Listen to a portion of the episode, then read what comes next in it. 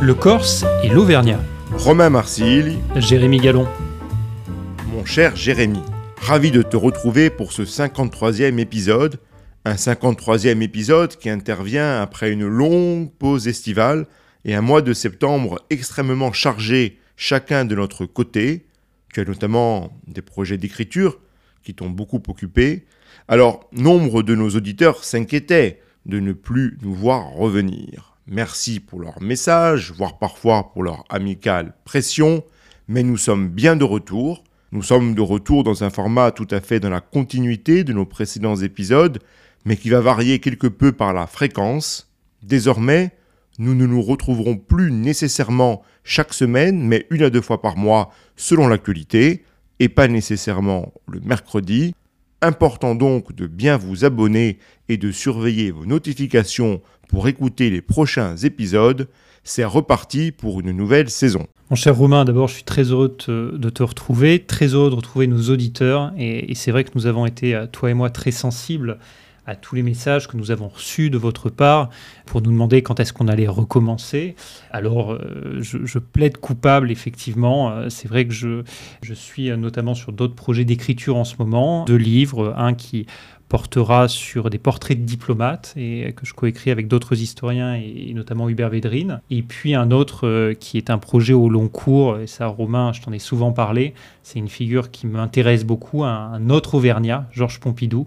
Et, euh, et donc voilà, j'espère que, que je pourrai euh, finir prochainement l'écriture d'un livre que je souhaite lui consacrer. Mais comme tu l'as dit, on est très heureux de vous retrouver sur un format un petit peu différent où on va euh, plus rebondir sur notamment l'actualité géopolitique. Et évidemment, euh, les, les derniers, derniers jours euh, ont été marqués par une actualité euh, tragique euh, au Proche-Orient et euh, il nous semblait naturel évidemment de, de commencer par revenir sur, sur la situation aujourd'hui en Israël et essayer de prendre peut-être un peu de hauteur, notamment en s'interrogeant sur les conséquences géopolitiques pour la région, mais aussi essayer un petit peu de mettre cela en perspective sur le plan historique. Oui, alors effectivement, nous aurions aimé revenir dans des conditions plus, plus heureuses, plus sereines, mais cet épisode se place dans, dans le contexte de l'événement géopolitique probablement le, le plus important depuis le 11 septembre 2001, avec cette euh, terrible, ignoble attaque terroriste du Hamas contre Israël. C'est une euh, attaque qui a eu lieu 50 ans jour pour jour, après le début de la guerre du Kippour. Donc il nous semblait essentiel, au-delà de, tous les commentaires qui ont pu euh, être faits, qui sont souvent intéressants par ailleurs, de replacer ce conflit dans tout son contexte historique. Oui, et, d'autant plus que ce que l'on avait observé dans des épisodes précédents, on avait parlé notamment euh, euh, de la situation politique en Israël aujourd'hui, des accords d'Abraham. On avait également revenu sur la figure de Shimon Peres, qui a été une grande figure de la politique israélienne au cours de la seconde moitié du XXe siècle.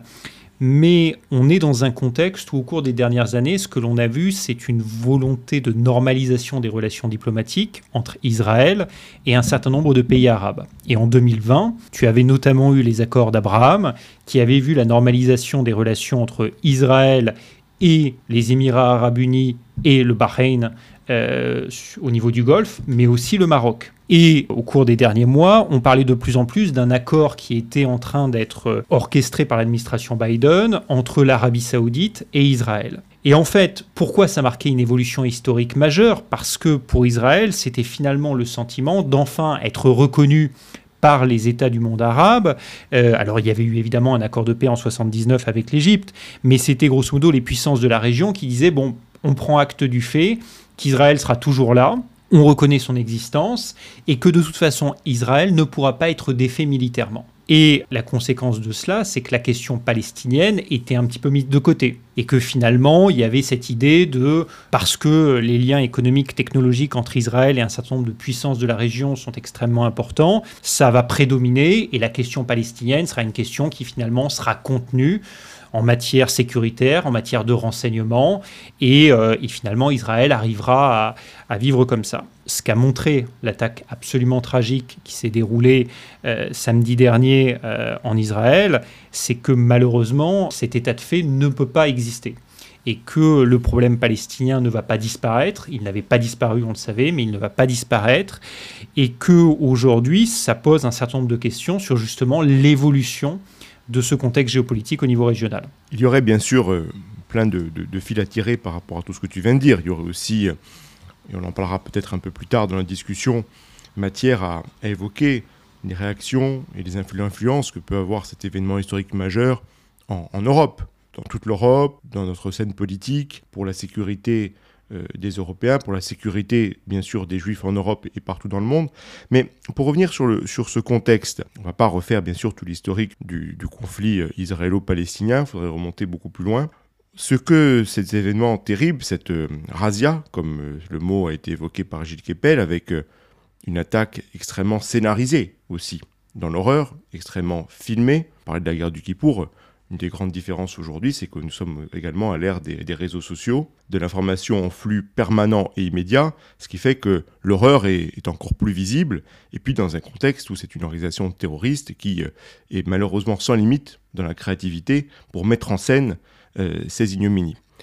On parle donc du contexte, tu parles des accords d'Abraham, mais il y a également une situation dont on a, dont on a évoqué toute la complexité dans un précédent épisode, c'est le contexte de la vie politique israélienne, avec euh, des manifestations depuis des mois contre le gouvernement de Netanyahou autour de questions non pas relatives au sujet palestinien, mais à propos de l'état de droit en Israël. Et cette situation politique très instable, très difficile, a pu détourner euh, le gouvernement et les esprits peut-être de cette élite israélienne bah, des réalités du conflit alors, d'abord, je, pense que ce qu'on aurait peut-être, toi et moi, dû, rappeler au début euh, de cet épisode, c'est que nous sommes tous les deux très attachés à, Israël. C'est un pays euh, où nous sommes rendus à plusieurs reprises. Moi, j'y étais encore il y, a, quelques mois. Nous y avons beaucoup d'amis. Et, évidemment, nous avons d'abord énormément de pensées pour eux. Alors ensuite, tu as mis le doigt sur effectivement un contexte politique sur le plan intérieur qui est extrêmement compliqué en Israël, avec une coalition entre Netanyahou et des partis extrémistes religieux qui euh, effectivement a marqué une rupture sur le plan démocratique en Israël. Il faut savoir qu'un certain nombre aujourd'hui de responsables du gouvernement sont des gens qui ont fait euh, par le passé l'apologie du terrorisme juif. Je pense notamment à Itamar Ben-Gvir, le ministre de la Sécurité intérieure. Ce sont des gens qui soutiennent des politiques extrêmement agressives de colonisation et euh, des politiques d'élimination pure des Palestiniens euh, pour certains membres du gouvernement. Dire ceci, ça n'est évidemment en aucun cas nuancer, euh, apporter la moindre excuse, le moindre oui mais à ce qui s'est passé samedi dernier. Ça, faut le rappeler. En revanche, c'est vrai que tu l'as dit, les attaques quand même posent une question.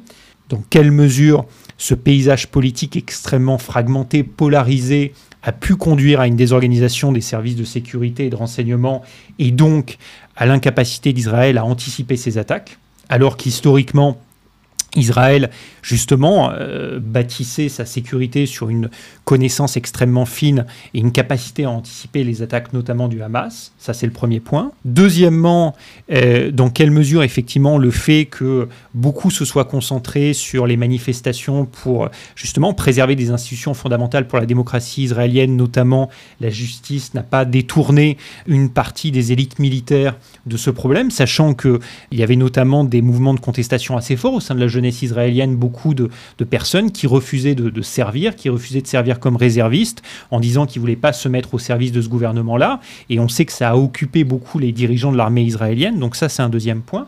Et puis il y a un troisième point qui est à mon avis beaucoup plus fondamental, parce que tout ça, bon, il y aura des enquêtes internes qui seront menées et qui, qui le révéleront. Mais il y a, je pense, une question absolument fondamentale qui est de savoir dans quelle mesure ça va faire évoluer le paysage politique israélien. Il y a évidemment euh, ce qui est le, plus gros risque, ça serait que ça ne fasse qu'accentuer la polarisation, que sous la force de l'émotion, les extrémismes soient renforcés. Et malheureusement, l'histoire nous prouve que c'est souvent le cas. Et euh, le risque, ça serait de voir un Netanyahou qui, jusqu'à présent, c'est souvent, alors, c'est un brillant politicien, mais c'est un politicien qui s'est comporté en politicien, continuer sur cette lancée-là, de, jouer la carte du pire, parce que c'est celle de sa préservation politique. Est-ce qu'il va choisir cette voie? Ou est-ce qu'à un moment donné, il va être capable de dire que non, que pour l'intérêt d'Israël à long terme, il faut justement être capable de travailler plus étroitement avec des modérés, avec d'autres forces politiques autres que les extrémistes, pour essayer justement de créer un chemin, et ça on va en parler, qui soit autre que celui simplement d'une répression sans, sans stratégie de long terme, qui de toute façon n'apportera pas de sécurité à Israël à moyen et à long terme. Et c'est un peu le dilemme aujourd'hui qui se pose à la scène politique israélienne. Alors, bien sûr, à l'heure où nous enregistrons cet épisode, il y a encore euh, énormément d'otages israéliens euh, à Gaza, dont d'ailleurs des, Français hein, aussi, il faut, il faut le rappeler. Il y a également de nombreux Français parmi les, victimes.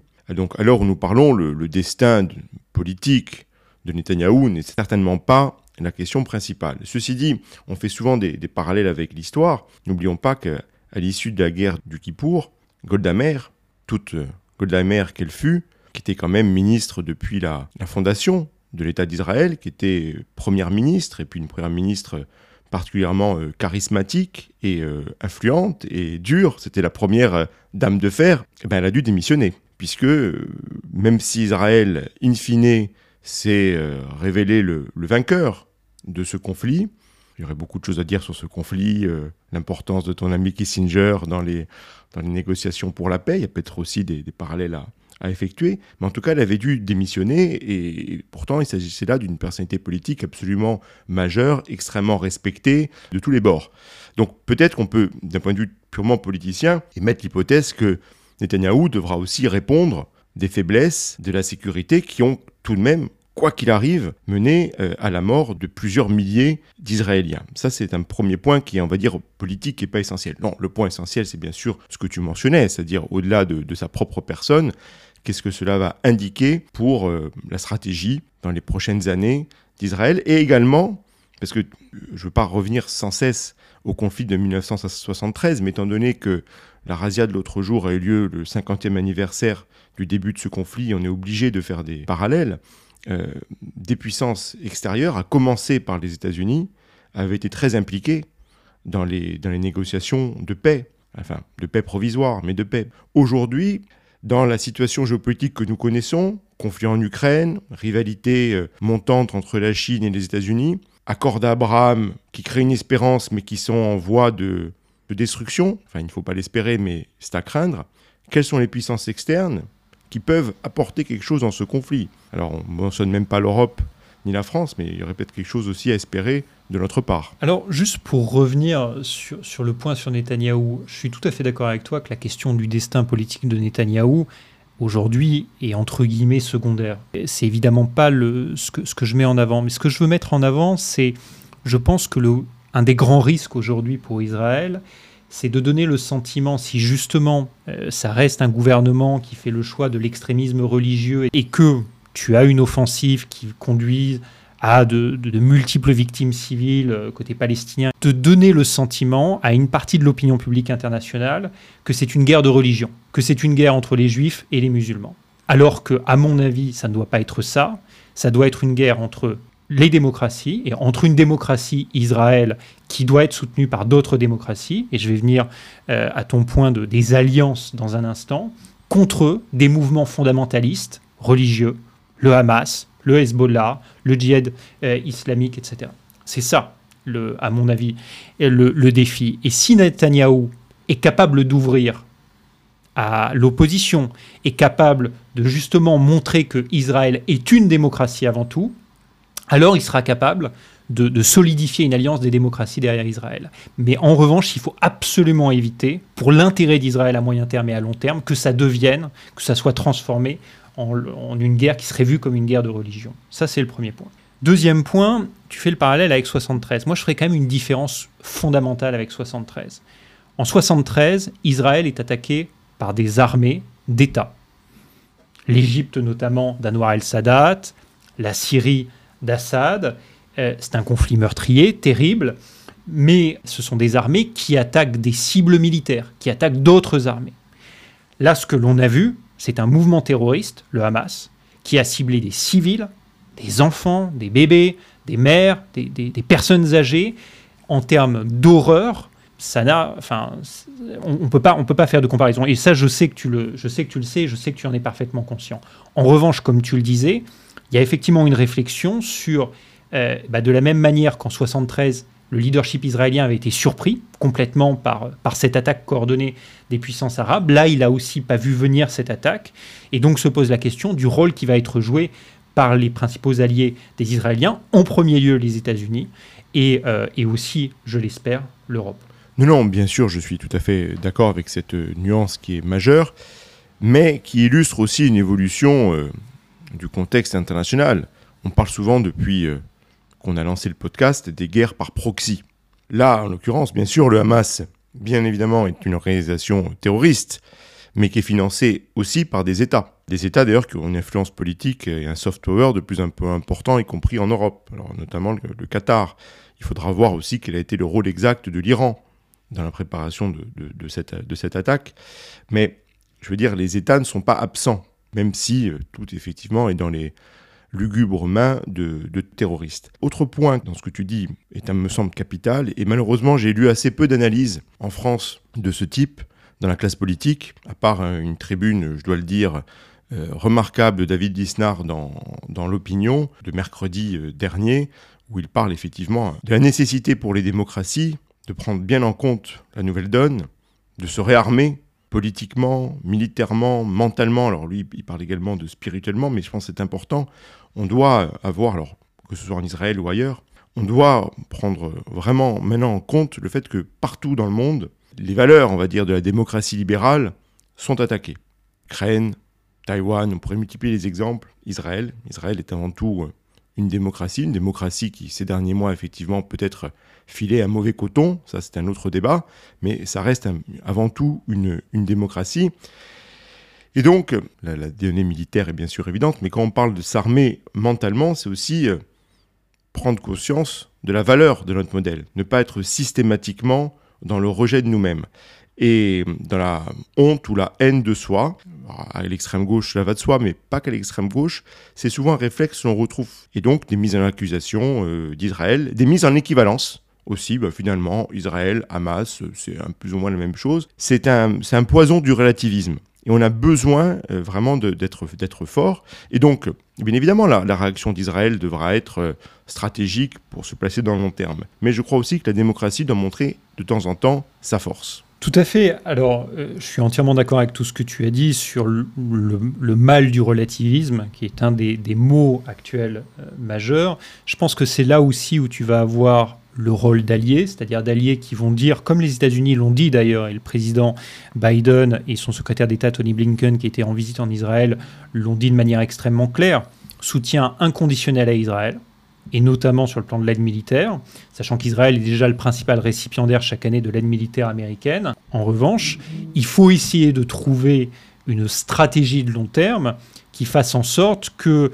ça ne devienne pas un désastre humanitaire. Il y a quand même 2,3 millions de personnes dans la bande de Gaza qui sont des personnes qui vivent déjà dans des conditions extrêmement difficiles depuis maintenant très longtemps et euh, énormément de civils, de gens qui sont les victimes hein, de, la situation actuelle. Euh, et donc, comment tu es capable de, à la fois d'essayer d'atteindre certains objectifs, notamment d'élimination des dirigeants du Hamas, tout en évitant une catastrophe humanitaire qui, de toute façon, à terme, se retournera contre Israël parce qu'elle mobilisera une partie de l'opinion publique internationale contre elle. Et c'est là où ça va être extrêmement difficile pour Israël parce que malheureusement, aujourd'hui, il n'y a pas de chemin évident pour Israël. Il est bien évident qu'après ce qui s'est passé et l'attaque du Hamas, il y a une volonté légitime de l'opinion publique israélienne de euh, montrer euh, et d'essayer de décimer le Hamas. Il y a aussi une question de crédibilité militaire pour aussi rappeler que Israël est une puissance qui est extrêmement forte sur le plan militaire, ce qui est aussi un gage de sa crédibilité euh, au niveau régional. Mais en même temps, on sait bien que si on tombe dans une attaque qui par ailleurs sera incroyablement meurtrière des deux côtés, notamment dans la bande de Gaza, il y aura des répercussions absolument terribles. Donc c'est on est dans une situation où malheureusement il n'y a pas de solution, euh, il n'y a pas de solution facile pour, euh, pour Israël. Juste, on parlait de parallèle historique. Moi, je trouve qu'il y a un parallèle qui est quand même intéressant, et tu le faisais au tout début de cet épisode. Tu disais c'est l'événement géopolitique le plus important depuis le 11 septembre 2001. Le 11 septembre 2001, ce qu'on a vu ensuite, c'est une réaction américaine qui a conduit finalement à une série de décisions politiques qui est notamment l'invasion de 2003 en Irak, qui ont complètement déstabilisé la région et ont affaibli considérablement l'Amérique à moyen terme et à long terme. Ont euh, euh, affaibli sa crédibilité, ont euh, affaibli la perception qu'avaient beaucoup de régions dans le monde de, de l'Amérique. Par contraste, avec la première guerre du Golfe, ou en 91, invasion du Koweït par l'Irak, les États-Unis étaient, étaient, intervenus à la tête d'une coalition internationale et, sous l'influence du président Bush père et de James Baker, son secrétaire d'État, étaient arrivés également à agir de manière extrêmement efficace, mais tout en, et notamment ils avaient pris la décision à l'époque de ne pas aller jusqu'à renverser Saddam Hussein, étaient arrivés à maintenir cette coalition internationale et étaient arrivés finalement à montrer ce que la puissance américaine pouvait avoir de meilleur, c'est-à-dire un vrai leadership au niveau international, mais en même temps une capacité de ce que en, anglais on appelle restraint. Et je pense que ça c'est un peu un des défis d'Israël aujourd'hui. C'est comment tu montres à la fois qu'il y a un ordre international qui doit être préservé, comment tu essaies de décimer, ça va être extrêmement dur, le Hamas, et on peut revenir dessus, mais en même temps, tu montres, parce que tu es une démocratie responsable, que tu ne vas pas vers la stratégie du pire. Et ça, c'est un peu le défi qu'ont les dirigeants israéliens aujourd'hui. Oui, alors là, on aura peut-être des analyses très légèrement euh, divergentes, mais je ne veux pas jouer le, rôle du, faucon euh, face aux, diplomates de, formation. Je mettrai une différence dans le post 11 euh, septembre 2001 entre l'opération en Afghanistan et l'opération en Irak. On est d'accord. Euh, malgré tout, il y a eu euh, en Afghanistan des, résultats, alors qui sur le, moyen terme, effectivement, ont été inversés, puisqu'aujourd'hui, les talibans sont de nouveau au pouvoir. Mais là, j'ai presque envie de retourner ton, ton argument. Est-ce que tout cela pas, ne prouve pas une relative faiblesse des démocraties? C'est-à-dire, je vais le dire de manière un peu provocante, peut-être que si quelques vallées ici ou là en Afghanistan avait été vitrifié, le problème aurait été réglé différemment. Et euh, peut-être l'impression de force des démocraties, en l'occurrence des démocraties occidentales, aurait été réaffirmée. Je crois qu'il y a quand même une raison d'État démocratique. Et la raison d'État, sans enlever la sensibilité que nous pouvons avoir, sans enlever euh, l'émotion que nous pouvons avoir face aux, pertes, aux pertes humaines, ben, la raison d'État, malheureusement, a toujours des conséquences délicates pour les peuples qui, inévitablement, de tout temps, et notamment les pauvres, payent les conséquences de la folie de leurs dirigeants, comme les habitants de Dresde ou d'Hiroshima ont payé euh, à l'époque la folie de leurs dirigeants. Je suis, euh, tu le sais, en politique étrangère, un, réaliste, et donc je ne suis pas du tout euh, étranger à la notion de, raison d'État. Néanmoins, juste, si, si, on revient quand même sur le post 11 septembre 2001, je pense que les États-Unis ont déployé des milliards de milliards de dollars. Pour reprendre ton expression, euh, ont malheureusement peut-être vitrifié un certain nombre de vallées euh, en Afghanistan. Et ce que l'on voit malgré tout, c'est que ça n'a pas empêché à terme les talibans de revenir au pouvoir. En Irak, euh, incontestablement, moi je demeure persuadé que l'invasion de 2003 était une erreur et que surtout et je lisais récemment les mémoires de Bill Burns, l'actuel directeur de la CIA, qui a été un des plus grands diplomates américains des 30 dernières années, qui lui-même disait finalement en Irak, euh, renverser Saddam Hussein et euh, l'invasion militaire, ça n'a jamais été la partie difficile euh, du, jeu. La question, c'était comment tu reconstruis un Irak derrière et comment tu, gères des logiques ethniques, tribales, etc., que les Américains n'étaient absolument pas prêts à, gérer et n'avaient absolument pas les capacités de gérer. Et aujourd'hui, ça conduit à un Irak qui est dans une situation malheureusement qui est probablement pire que ce qu'elle était sous Saddam Hussein, et pourtant sous Saddam Hussein, elle était déjà tragique et terrible. Donc je pense que c'est quand même une leçon qu'il faut garder en mémoire. L'autre leçon, qui est terrible, terrible, c'est que quand on veut éliminer des groupes terroristes, bah, malheureusement, euh, c'est une hydre qui réapparaît à un moment donné. Euh, le post 11 septembre 2001, on disait, on était tous d'accord pour le dire, il faut éliminer Al-Qaïda. Bon, il y a eu euh, une, une attaque considérable contre Al-Qaïda. Et d'ailleurs, Al-Qaïda n'a malheureusement pas disparu encore aujourd'hui. Mais ce qu'on a vu, c'est qu'il y a d'autres mouvements terroristes encore pires qui ont émergé, notamment l'État islamique, qui a conduit ensuite des attaques, et on le sait très bien, puisque la France en a été une victime terrible. Donc la question qu'il faut quand même se poser aussi, c'est tu veux éliminer le Hamas je ne suis pas un expert militaire israélien, j'ai pas les, services de renseignement, etc. Mais aujourd'hui, ce que tu lis dans les analyses, c'est que il est fort probable que les chefs militaires du Hamas, un grand nombre d'entre eux, sont extrêmement bien cachés, euh, soit dans la bande de Gaza, soit même sont hors de la bande de Gaza. Il était probablement même au moment des attaques, en Égypte ou ailleurs. Donc de toute façon, ça sera extrêmement difficile d'éliminer à terme le Hamas. Et si Israël va par exemple occuper la bande de Gaza, de tout ce qui, est, ce qui était le, cauchemar de tous les premiers ministres israéliens, et quelque chose que Netanyahou d'ailleurs le premier voulait éviter, parce qu'il savait que ça serait extrêmement coûteux en vie humaine et intenable à long terme pour Tsahal de, de contrôler la bande de Gaza. Le jour où Israël se retirera de la bande de Gaza, s'il y a eu une occupation, eh ben, il y aura à nouveau, et surtout une occupation qui aura été très coûteuse en vie après une guerre terrible, on sait très bien, et ça c'est malheureusement le, cycle des guerres du terrorisme, qu'il y aura de nouvelles organisations terroristes qui apparaîtront. Et donc mon point, et, j'ai pas de j'ai pas de bonne solution à apporter, et je suis pas du tout en train de dire qu'il ne faut pas du tout qu'Israël réagisse, parce que Israël doit réagir. Mais quel est ton objectif final? Et c'est quand même l'adéquation entre les moyens militaires et l'objectif final. Et tu peux pas faire l'économie de cela sur le plan diplomatique, stratégique et politique. Non, non, nous sommes d'accord. Et puis, il y a une donnée euh, supplémentaire dans cette équation. On parle du rôle des démocraties. Ben, ce sont les opinions, les opinions publiques des démocraties. On voit bien que le, conflit, euh, tout de suite, nous touche. Et encore une fois, au-delà de l'affection, l'amitié, l'admiration aussi parfois qu'on peut avoir pour Israël, tout de suite, première conséquence, urgence, Vigipirate renforcée en France, assassinat terrible, tragique d'un d'un professeur, Dominique Bernard, manifestation publique dans nos capitales, Paris, à Madrid, où euh, se ressent un antisémitisme latent euh, vraiment très fort. Je me baladais hier dans les rues du, 16e, j'ai vu des tags antisémites, euh, anti-Israël. Donc tout cela revient. En plus, il faut reconnaître que dans nos démocraties, une partie des forces politiques joue un rôle très trouble notamment à l'extrême gauche, mais par ricochet à gauche, puisque les forces de gauche sont alliées à, ces forces d'extrême gauche, en France les insoumis.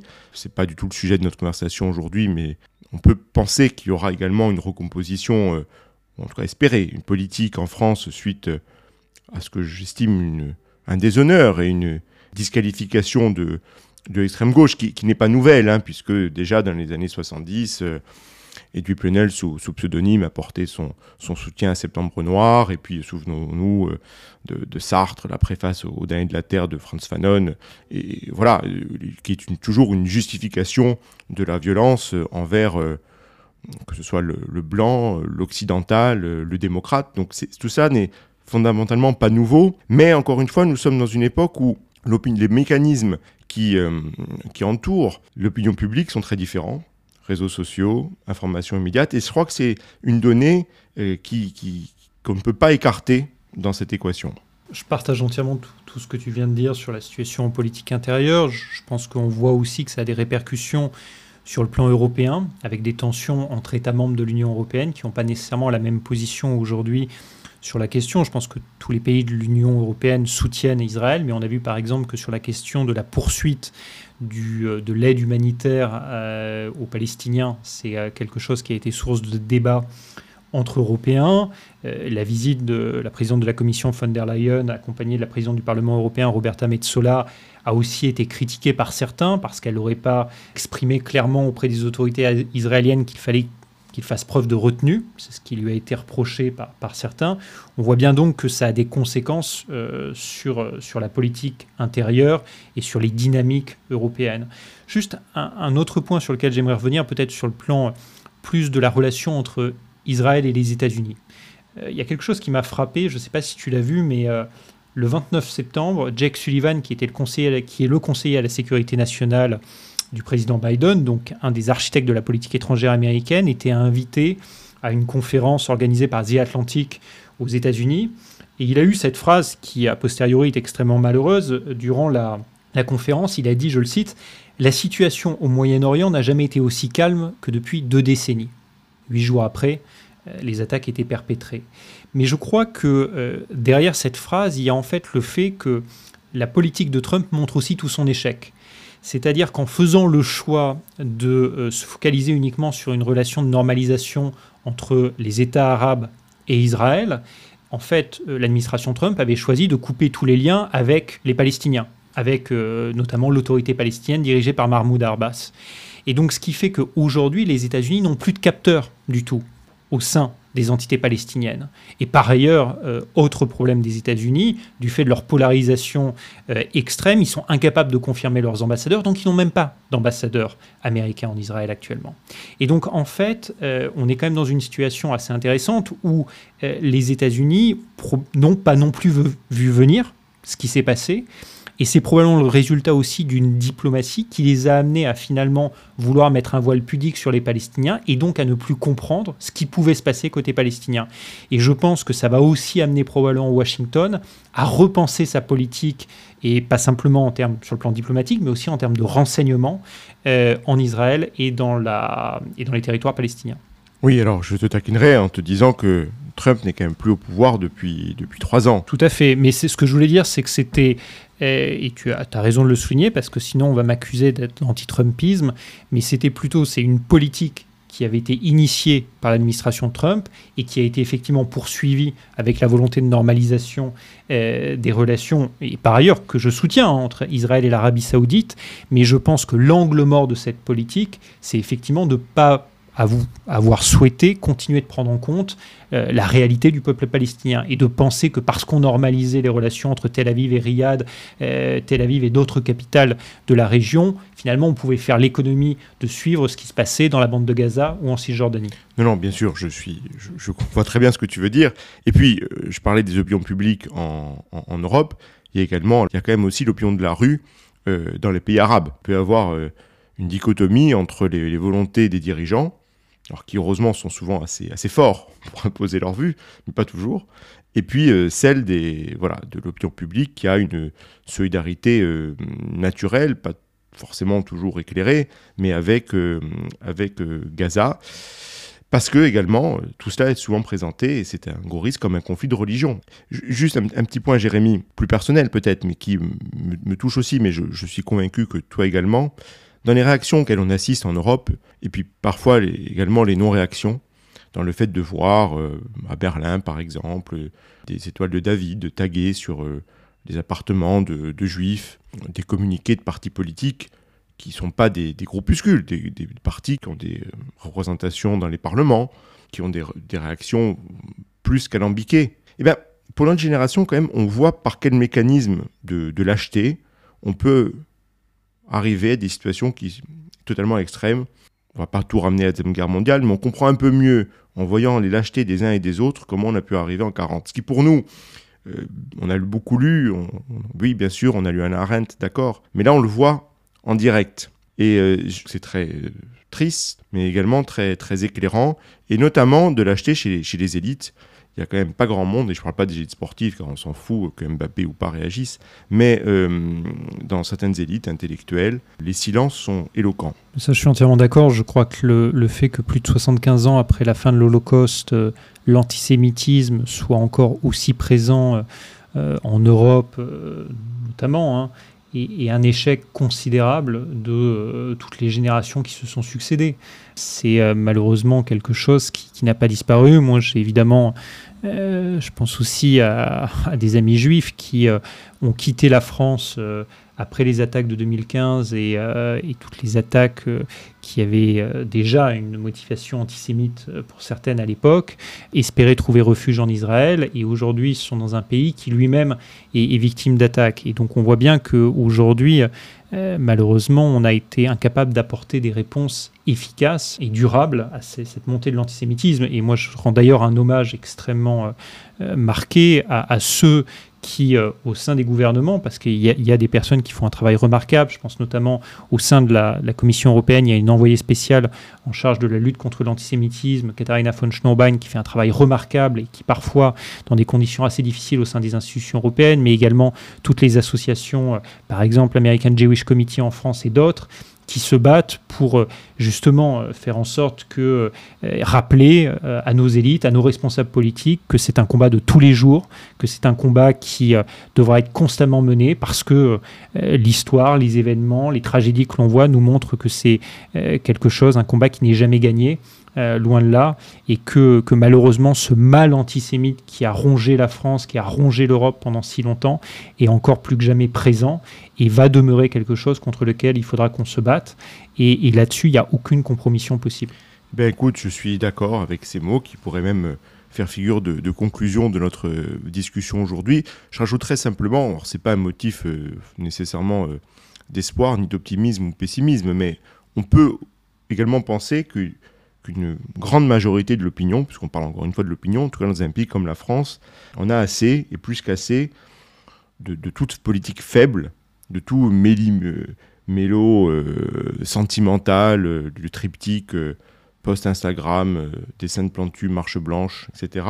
Et on a, on a plus qu'assez vis-à-vis de la faiblesse sur ces questions liées à l'islamisme, liées aussi indirectement à l'immigration. Donc il va y avoir également des, secousses inévitables, des répercussions de cet événement euh, tragique en Israël dans nos vies politiques. Ce sera à suivre, on en rediscutera. Mais Jérémy, on va reparler d'Europe très prochainement, dans les, dans les prochains jours, dans un espace qui nous, qui nous passionne et qui euh, est sujet à des enjeux politiques, géopolitiques majeurs, c'est l'Europe de l'Est, avec notamment les élections en Pologne. Donc j'ai hâte d'en reparler avec toi dans, dans les tout prochains jours et de partager cette discussion avec nos auditeurs. Ce sera, un plaisir de, revenir sur ces élections absolument cruciales pour le, futur de l'Europe. Euh, je pense qu'on n'en a d'ailleurs pas assez parlé probablement en France, mais ce qui se joue en Pologne actuellement est absolument essentiel. Je reviens de Varsovie, euh, j'ai assisté à la, la marche de l'opposition euh, dimanche dernier et, euh, je, repars en Europe centrale dans, quelques heures. Et effectivement, c'est,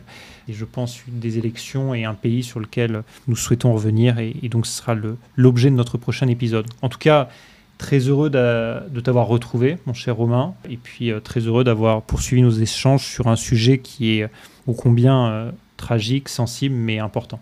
Eh bien, dans quelques jours, donc, un message aussi d'amitié et de remerciements à nos auditeurs pour leur fidélité et leur patience. Donc, à dans quelques jours, Jérémy, pour un nouvel épisode du Corse et de l'Auvergnat.